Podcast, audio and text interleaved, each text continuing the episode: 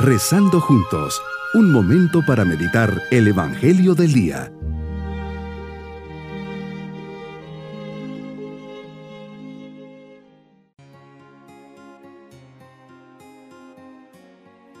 Les saludo en este día 17 de enero, fiesta de San Antonio Abad. Bajo su intercesión comenzamos nuestra meditación. San Antonio Abad nació en Egipto el año 251 y murió el 17 de enero del año 356. Se llama Abad, que significa padre, porque él fue el padre fundador de los monasterios de monjes. De pequeño no le enseñaron a leer ni a escribir, pero sí lo supieron educar cristianamente. A los 20 años quedó huérfano de padre y madre y al entrar a una iglesia oyó leer aquellas palabras de Jesús. Si quieres ser perfecto, vende lo que tienes y dalo a los pobres. A los 35 años de edad, siente una voz interior que lo invita a dedicarse a la soledad absoluta. Se fue lejos al otro lado del río Nilo. Encontró un cementerio abandonado y allí se quedó a vivir. Solamente un amigo suyo venía muy de vez en cuando a traerle un poco de pan. Levantó un muro para hacer el sacrificio de no ver a nadie. Mucha gente acudía a él para aconsejarse. La fama de que sus consejos hacían mucho bien se extendió tanto que al fin los peregrinos no pudieron contenerse y derribaron aquella pared.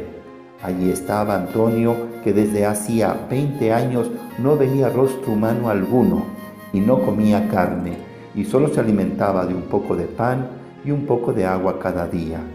Los últimos años de su vida era muy visitado por peregrinos que iban a pedirle consejos.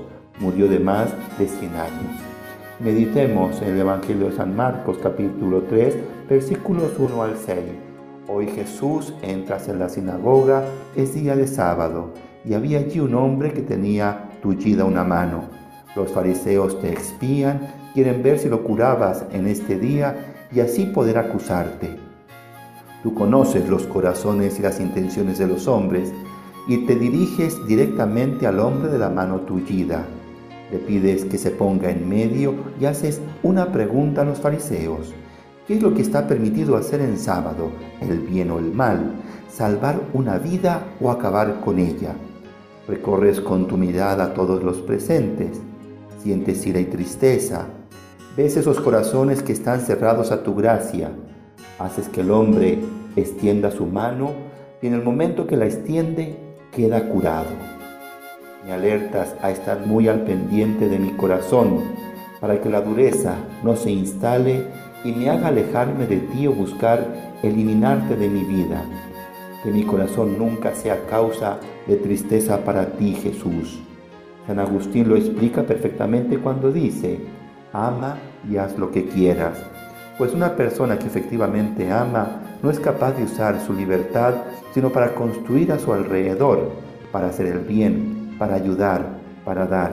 Por ello te entristeces Jesús cuando ves que los fariseos, en lugar de abrirse al amor, se cierran en una norma, haciéndola fría, indiferente y vacía.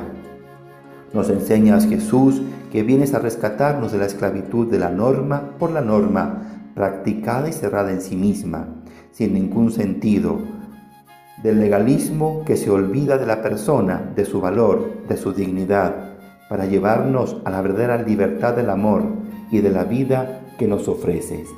Me invitas a reflexionar y ver en la interioridad de mi corazón y preguntarme hasta qué punto mi fe, mi práctica religiosa, especialmente los sacramentos, mi encuentro contigo en la oración, son una experiencia verdadera, espontánea, libre y generosa por mi parte, y no una vivencia meramente material, social o de compromiso.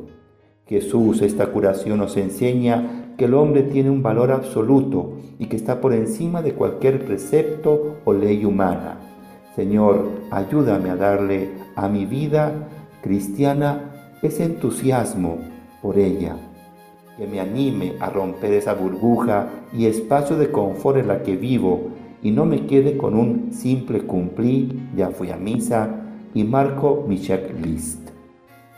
Mi propósito en este día será pedirle al Señor poder comprender mejor a los demás, saber colocarme en su situación y poder perdonar de corazón algo que me haya causado una herida y junto al perdón responder con algún acto de misericordia en acción de gracias al Señor por el don de saber perdonar.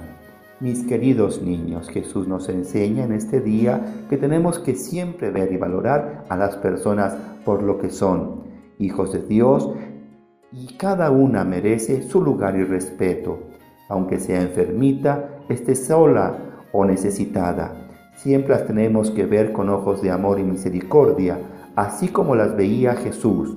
Salgamos siempre al encuentro de ellas, dándoles una palabra de cariño, consuelo y siempre procuremos ayudarlas.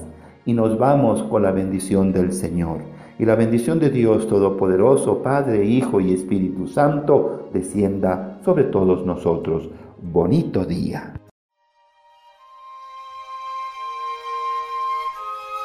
Hemos rezado junto con el Padre Denis Doren, Legionario de Cristo.